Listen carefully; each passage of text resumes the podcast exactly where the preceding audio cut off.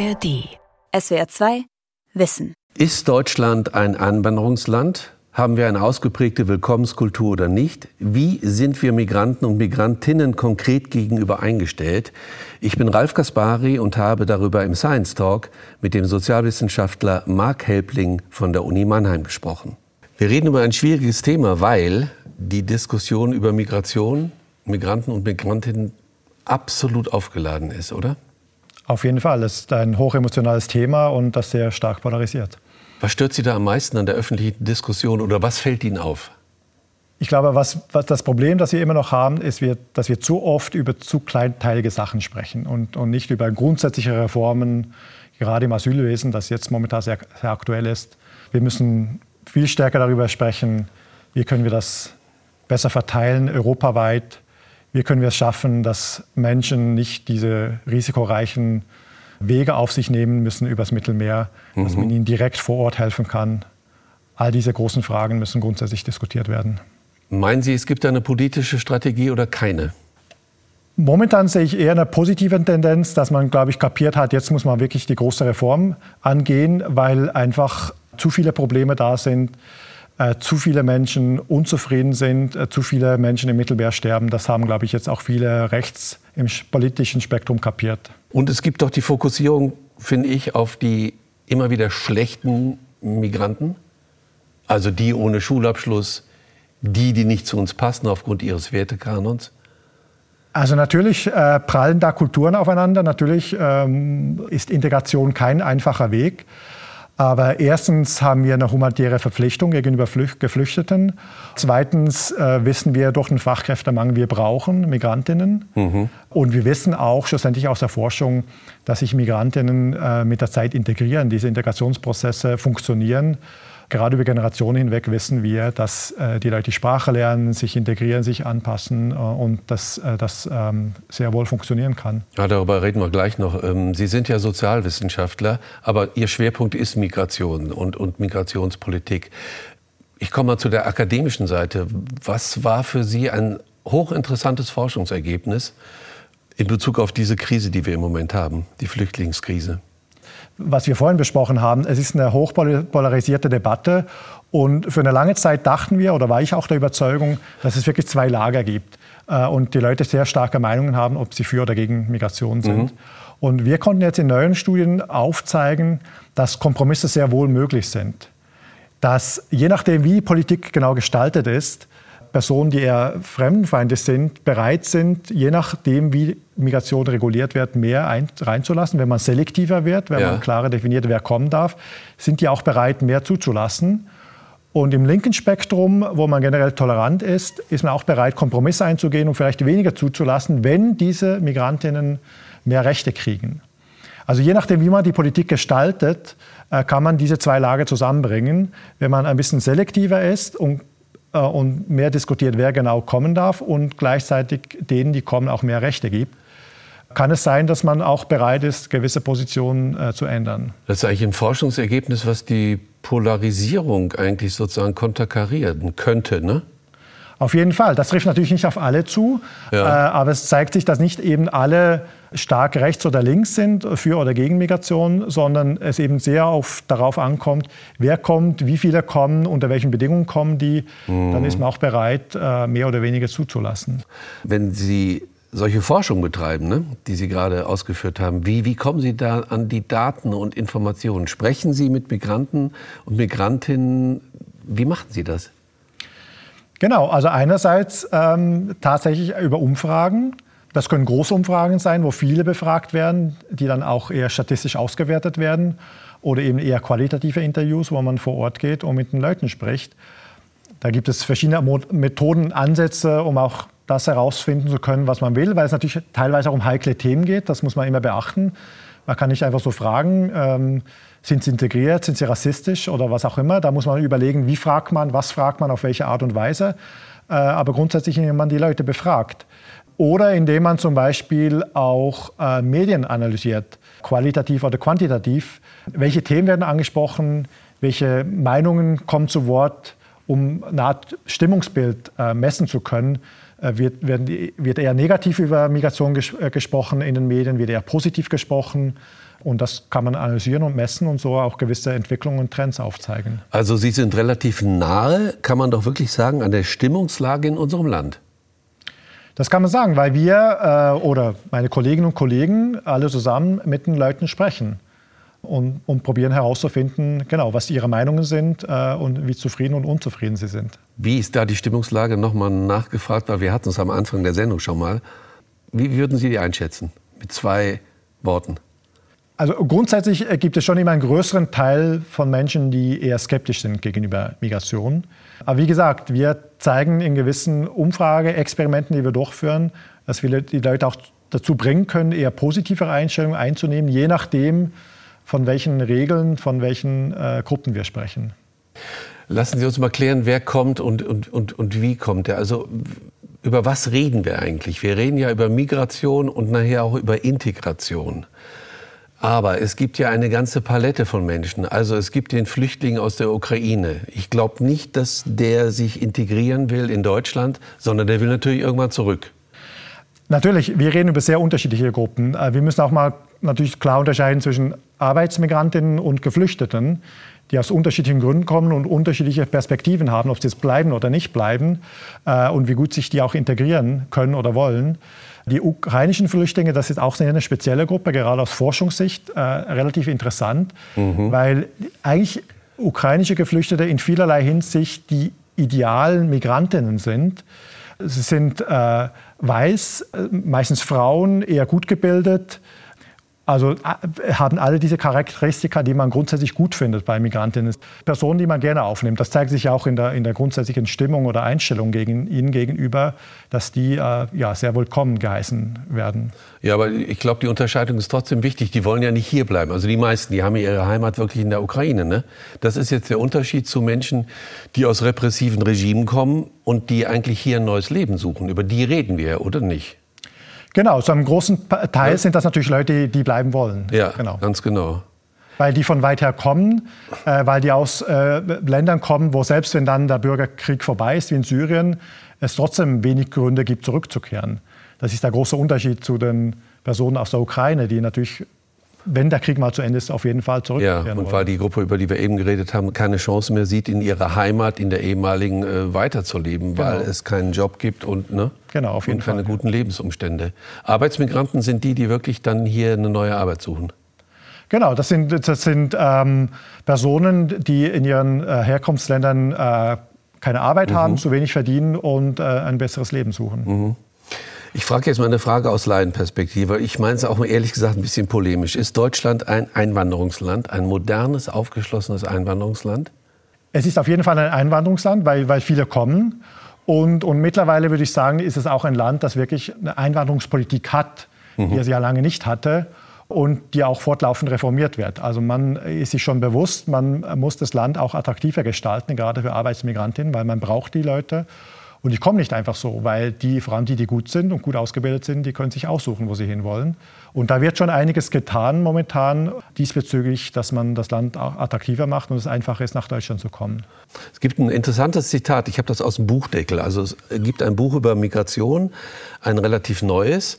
Da steht drin, Vielheit und Transnationalität der deutschen Bevölkerung sind Tatsachen. Das ist ja klar, ich glaube, das kann man überhaupt nicht mehr abstreiten.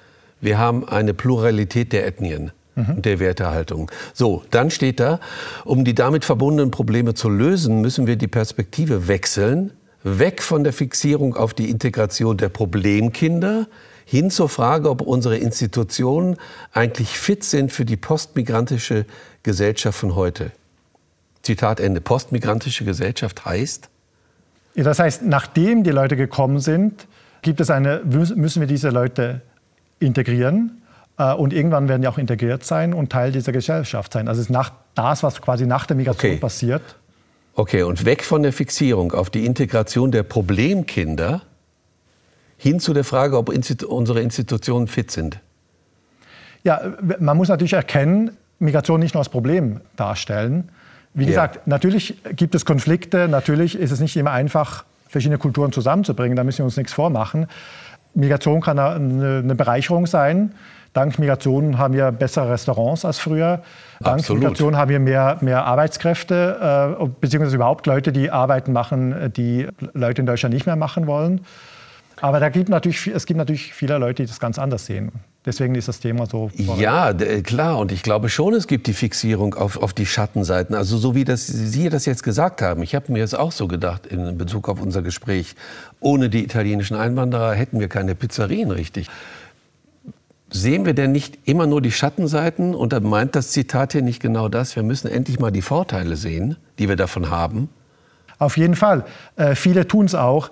Aber ähm, das ist natürlich Ansichtssache, wie so vieles in der Politik, dass es nicht nur darum geht, profitieren wir ökonomisch oder kulturell davon, sondern wollen wir einfach grundsätzlich in einer kulturell diversen Gesellschaft leben oder nicht. Und da gibt es halt viele, die aber, das aber nicht die Frage, wollen. entschuldigen Sie, wenn ich Sie unterbreche, die Frage ist doch schon beantwortet. Wir leben in einer multikulturellen Gesellschaft.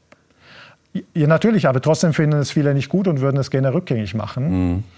Und da kommen natürlich andere Aspekte dazu, äh, dass es viele Frustrationen gibt bei ökonomischen Problemen und man gerne Schuldige sucht, wenn es einem nicht so gut geht mhm. oder man von Abschied, Abstiegsängsten geplagt ist äh, und andere dafür verantwortlich machen will und so weiter. Äh, das spielt da alles mit, wieso halt viele doch nicht Migration so gut finden. Sind unsere Institutionen fit für, für Migration und für Integration? Also wir können eigentlich alle möglichen durchmachen. Das fängt bei der Schule an, ne? Naja, das Problem ist, äh, darüber sprechen wir momentan, gibt es genug Kitaplätze, gibt es genug Schulplätze, gibt es genug Wohnungen. Ja. Und da ist die Lage auf jeden Fall sehr angespannt. Aber ich würde behaupten, das ist nicht einfach wegen der Migration, sondern das sind grundsätzliche Probleme. Und Migration ist eine Art Brennglas auf diese Probleme, dass es eben zu wenig Wohnungen, zu wenig Kitaplätze gibt. Das ist ein viel größeres Problem, aber da versucht man jetzt natürlich äh, die Migrantinnen dafür verantwortlich zu machen, teilweise. Genau, das ist doch, also das ist doch wirklich ein schlechter Trend, ne? Auf jeden Fall, ja. Also gerade in Bezug auf die Schule. Genau, auf jeden Fall. Also das ähm, ist ja einfach nicht nur ein Problem, ein, ein, Problem, das mit Immigration zusammenhängt, sondern das äh, viel größer ist. Ich hätte gerne mal einen Politiker trotzdem, ich glaube jetzt bei, hartnäckig bei der Frage, äh, wie wir damit umgehen. Ich hätte schon gerne einen Politiker, der sagt, Leute, wir sind eigentlich offen für Migration oder nicht eigentlich, sondern wir sind offen. Aber ich höre immer nur solche Statements. Können Sie sich noch erinnern? Nordrhein-Westfälische Ministerpräsident Rüttgers, äh, Kinder statt Inder? Also wir sollen unsere Kinder beschäftigen und die Inder sozusagen nicht reinlassen als IT-Experten. Solche Botschaften höre ich eigentlich sehr oft und die positiven sehr wenig. Äh, und kann man damit erklären, dass natürlich äh, die Parteien, Politikerinnen, die gegen Migration sind, das ist oft ihr Kernthema. Also Migration ist zum Beispiel für die AfD ein klares Kernthema und damit polarisiert sie. Parteien, Akteure, die für Migration sind, die haben meistens noch viele andere Themen. Da ist Migration eins unter vielen Themen. Das heißt, die politisieren eigentlich nicht nur mit Migration, eigentlich auch aus guten Gründen, weil natürlich gibt es auch andere Probleme. Äh, und dann hört man halt die Gegenstatements viel öfters als die Pro-Statements. Mhm, genau. Und dann gibt es natürlich immer, immer das Problem, dass man auch nicht Themen auf die Agenda setzen will, die stark polarisieren. Weil mhm. man Angst hat, dass sie eben immer von der Gegenseite eingenommen wird. Also vielleicht mal lieber nicht über Migration sprechen, weil das ja gleich dann die rechte Seite provoziert, die man damit wieder Stimmung macht. Also lieber über was anderes sprechen zum Beispiel. Da gibt es natürlich unterschiedliche Strategien, die auch nicht unbedingt falsch sind, Aha. um gewisse äh, Streitereien zu vermeiden. Aber das führt dazu, dass man halt die Anti-Migrationsseite öfters hört als die Pro-Migrationsseite. Sie haben eben was Interessantes angedeutet. Migrationsforschung, also das, womit Sie sich beschäftigen, die zeigt auch, dem Prozess der Integration, wie lange das dauert und wie, wie, wie, wie stark das sozusagen auf die vielleicht auch Identität wirkt. Was können Sie dazu sagen? Wie, wie lange laufen solche Integrationsprozesse? Mhm. Aufgrund Ihrer Forschung? Ich, ich glaube, da muss man sagen, dass man aus der Forschung gar nicht, gar nicht so viel weiß konkret, welche Maßnahme wie gut ist und wie, wie schnell sich mit welcher Maßnahme die Leute integrieren. Wir wissen aber grundsätzlich, wenn wir das untersuchen über Generationen hinweg oder über die Dauer, mhm. dass sich Personen sehr wohl integrieren, die Sprache lernen, bessere Jobs finden, äh, genau, sich auch sozial integrieren, äh, Freundschaften aufbauen. Das wissen wir, dass das äh, relativ gut funktioniert. Das heißt, äh, das ist auch entgegen des Arguments, dass man sagt, die liegen ja nachher hauptsächlich dem deutschen Steuerzahler auf der Tasche oder dem deutschen Sozialsystem. Das stimmt nicht. Sondern viele oder die Mehrheit kann sich gut integrieren. Über die Dauer sicher. Also wie gesagt, wir müssen auch nicht so naiv sein. Äh, es kommen natürlich auch viele Personen, die schlecht ausgebildet sind, die auch die Sprache nicht so schnell, lernen. Natürlich sind die dann häufiger arbeitslos. Also gerade bei den äh, auch bei den ukrainischen Geflüchteten zum Beispiel wissen wir, dass nur sehr wenige arbeiten. Aber das hat natürlich auch damit zu tun, dass viele ja eigentlich darauf warten, wieder zurückzukehren. Genau. Und, äh, und natürlich gibt es Personen, äh, die eben durch die schlechte Bildung auch Schwierigkeiten haben, Arbeit zu finden, gerade in den ersten Jahren. Da, da ist natürlich schon äh, eine gewisse Integrationsleistung vonnöten. Aber gleichzeitig, wie gesagt, wir wissen, äh, dass wir sie brauchen und äh, dass sie dann ja. über Zeit hinweg dann sich auch integrieren. Okay, gut integrieren. Was heißt Integration? Was heißt gelungene Integration? Eigentlich eine schwierige Frage. Also die einfache Antwort ist, äh, wenn Migrantinnen ähnlich sind wie Nicht-Migrantinnen, zum Beispiel, wo, wo, es relativ unkontrovers ist im, im, Arbeitsmarkt. Wenn Migrantinnen im Schnitt ähnlich viel verdienen wie Nicht-Migrantinnen oder ähnlich oft arbeitslos sind wie Nicht-Migrantinnen, dann sagt man, dann sind sie ähnlich gleich wie die Deutschen. Dann sind sie integriert. Das ist ähm, aber jetzt ökonomisch nur Genau, gesehen, beim ne? Ökonomischen, da ist man, das ist einfach zu messen, ist man sich auch relativ einig, ist gut, wenn die mehr verdienen oder gleich viel verdienen wie Deutsche. Jetzt reden wir aber auch von sozialer und kultureller Integration. Genau. Da ist es schon schwieriger, überhaupt zu definieren, was das jetzt genau yeah. sein soll. Sprechen wir immer wieder mal darüber, was ist kulturelle Integration. Da müssen wir zuerst mal darüber sprechen, was ist die deutsche Kultur. Ist man sich schon mal uneinig, dann und bei jeder dieser Diskussionen endet man dann beim Grundgesetz. Da ist man sich einig, das ist gut, wenn man das respektiert. Ist aber schon relativ vage, muss man auch wiederum sagen. Viele würden sagen, das ist die Sprache, muss man können. Da sind sich auch die meisten einig, ist gut, dass man das kann. Aber bei Werten und Normen und sozialen Kontakten wird es ganz schwierig. Geht ne? schwierig, was das überhaupt sein soll und ist das wirklich gut und welche Normen, welche Werte, ist sehr schwierig.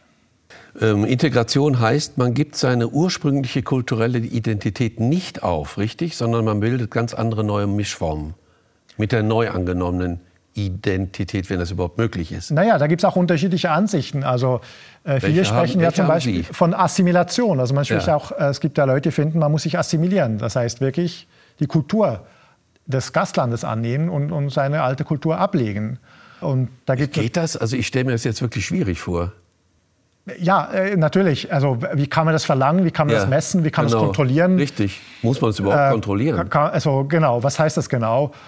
Und dann heißt es äh, oft, ja gut, man muss westliche liberale Werte annehmen. Würden die meisten sagen, okay, ja, stimmt. Mhm. Äh, aber was das genau ist, dann weiß man teilweise schon, aber ist auch schwierig. Und was ist denn mit den Deutschen, die das auch nicht teilen? Also, genau. Ähm, müssen die dann raus? Oder das heißt ja nicht, dass man, man natürlich soll man gewisse Normen und Werte sind wichtig und, und kann man auch festlegen, aber man muss da auch nicht so naiv sein und ähm, zu einfach an die Sache herangehen. Ja, und es gibt ja auch in Deutschland selbst, finde ich, Bevölkerungsgruppen, die verdammt nochmal integriert werden müssten. Zum Beispiel Reichsbürger.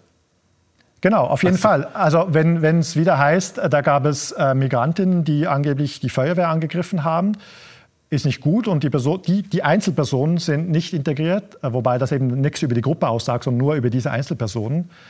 Aber die Reichsbürger oder die, die Asylbewerberheime angreifen, äh, genau. sind auch nicht integriert. Ja, finde ich auch. Also da gibt es genauso, wenn nicht größere Probleme. Mhm.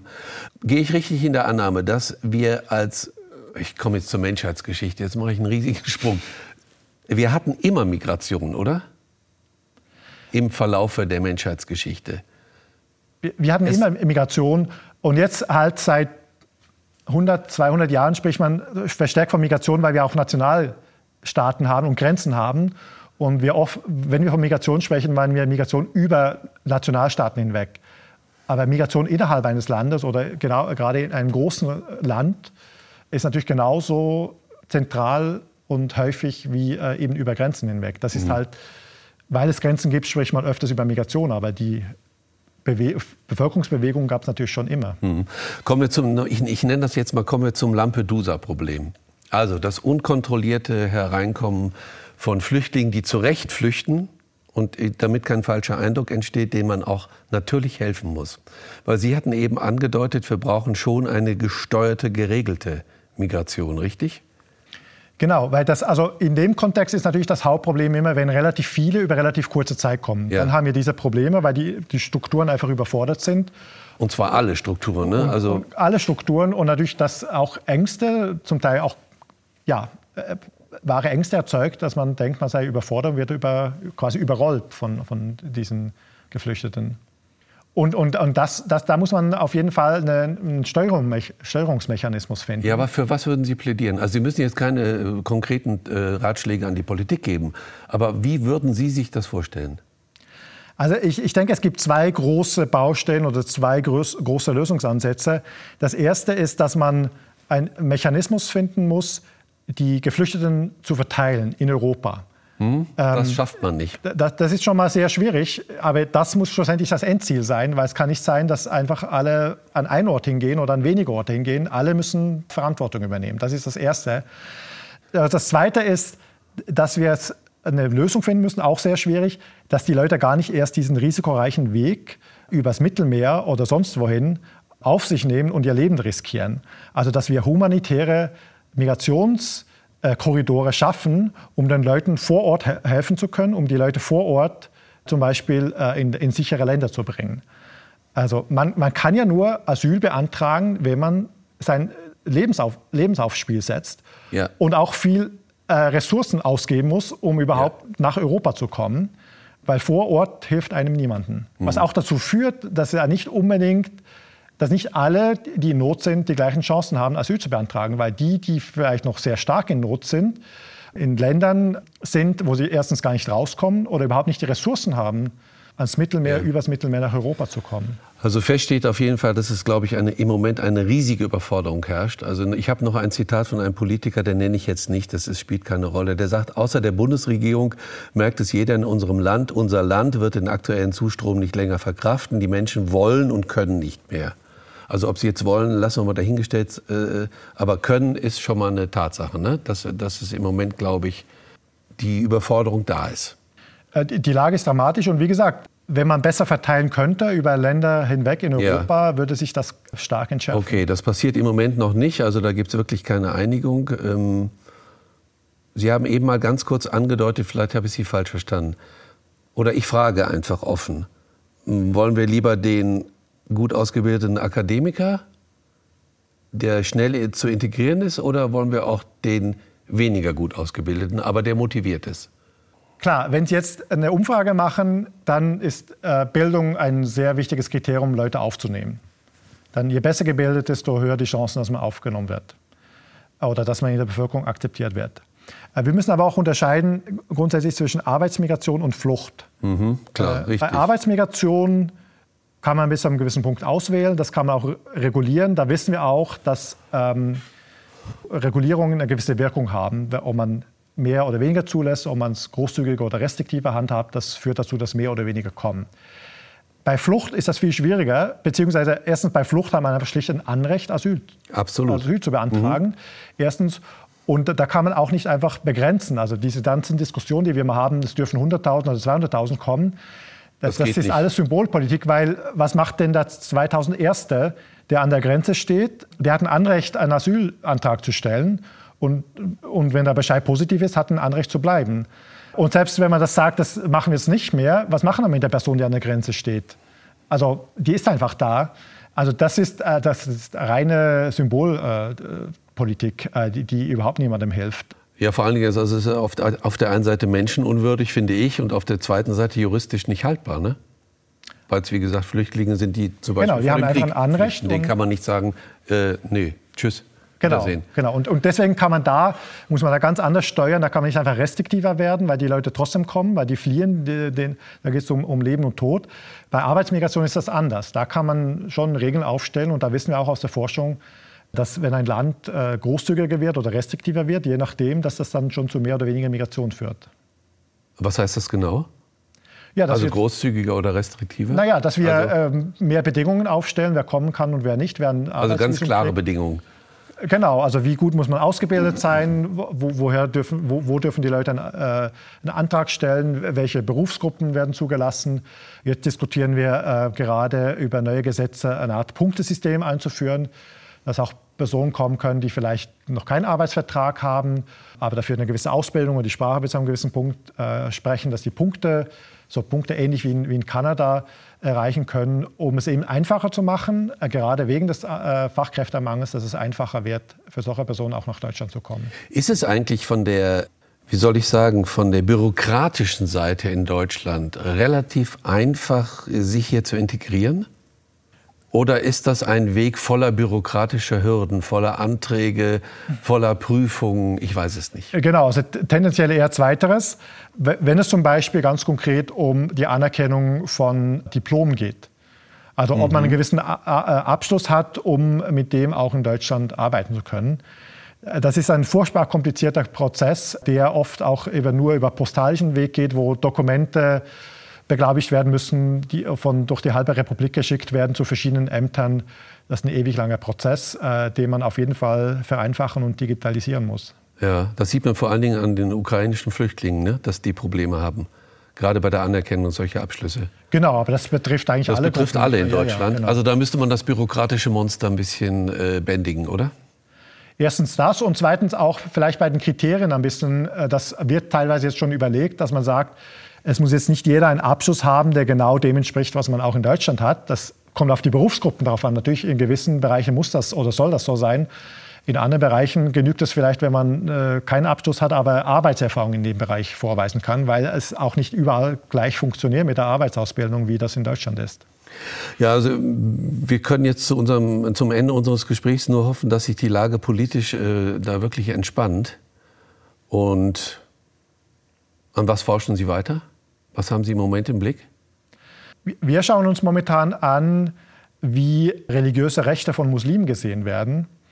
Also mhm. inwiefern ist man bereit, religiöse Rechte von Muslimen anzuerkennen, dass die hier auch praktiziert werden dürfen. Also konkret äh, geht es um sowas wie Moscheebau. Welche Art von Moscheen würden wir akzeptieren? Akzeptieren wir, dass in Kantinen es nur noch oder auch Halal-Essen gibt? Oder wären wir bereit, einen muslimischen religiösen Feiertag äh, einzuführen. Und da wollen wir wissen, unter welchen Bedingungen Leute bereit sind, das zu machen. Und auch da zeigt sich, dass Menschen nicht einfach grundsätzlich immer dagegen oder dafür sind, ja. gewisse schon natürlich, aber dass sie, je nachdem wie das reguliert wird, bereit sind, Kompromisse einzugehen.